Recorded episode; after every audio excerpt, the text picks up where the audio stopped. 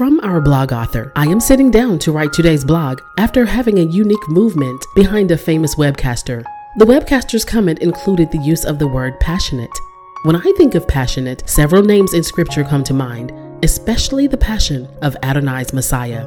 First, passionate carries synonyms such as intense, devoted, dynamic, and inspirational. In my tidy vocabulary, passion is a mental problem that rearranges one's priorities where nothing else matters. This is the Avinu.info podcast brought to you by the Avinu.info blog author and senior pastors of Living Church Ministries International, Bishop Demetrix and Pastor Pauline Roscoe. Today's topic A Passionate Servant.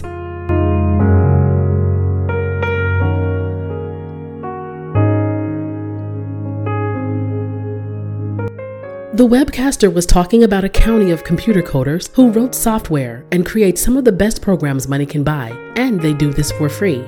Software such as OBS, DAZ, and Blender are made by the most talented programs in the world, and they do it for free. I was enabled to create this artwork on the backs of men and women who created the software for free.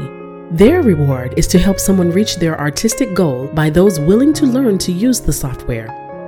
If I look like I have been in a fight later, it's because I found my cross, and Yeshua, Jesus of Nazareth, had to break the power of flesh over me. There is a man who was uniquely, totally God, while totally man. His passion was to point men to Adonai, God of the Hebrew tribes. This man had only one goal in life, and that was to be the express image of his Father who lives in heaven. This Messiah was to give his back to the scourgers so that sinners could come up to see the Father in a better light, to really get to know him. This Jesus of Nazareth would disrobe himself of power in his poverty. 2 Corinthians 8 and 9 of the NLT. You know the generous grace of our Lord Jesus Christ. Though he was rich, yet for your sakes he became poor, so that by his poverty he could make you rich. Through the process of his bleeding, we were anointed and our nature was changed, and we became empowered to become sons of God. John 1 and 12 of the Complete Word Study Bible reads, But as many as received him, to them gave he the power to become the sons of God, even to them that believe on his name.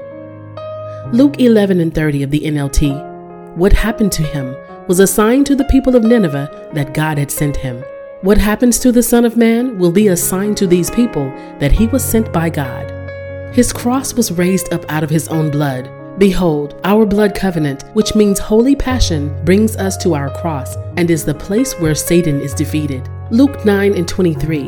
And he said to them all, If any man will come after me, let him deny himself, and take up his cross daily and follow me. Matthew 16 and 24. Then said Jesus unto his disciples, If any man will come after me, let him deny himself, and take up his cross and follow me. John 5 and 20. For the Father loveth the Son, and showeth him all things that himself doeth, and he will show him greater works than these, that ye may marvel.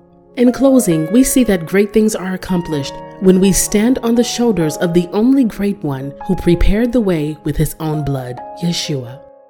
Thank you for listening to this edition of the Avinu.info blog podcast. Special thanks to our authors, Bishop Demetrix and Pastor Pauline Roscoe, and to our editor, Val Gunter. We ask you to help us with a gift of any size. Many lives are being changed worldwide by this ministry. Contributions can be mailed to 401 Omega Street South, Birmingham, Alabama 35205, or visit avinu.info and click on the donate button to make a secure payment with your debit card, credit card, or PayPal account. Thank you in advance for your giving. Always walk blessed in the strong name of Jesus. To contact Bishop Roscoe by phone, dial 205 323 3733 that's 205 323 3733.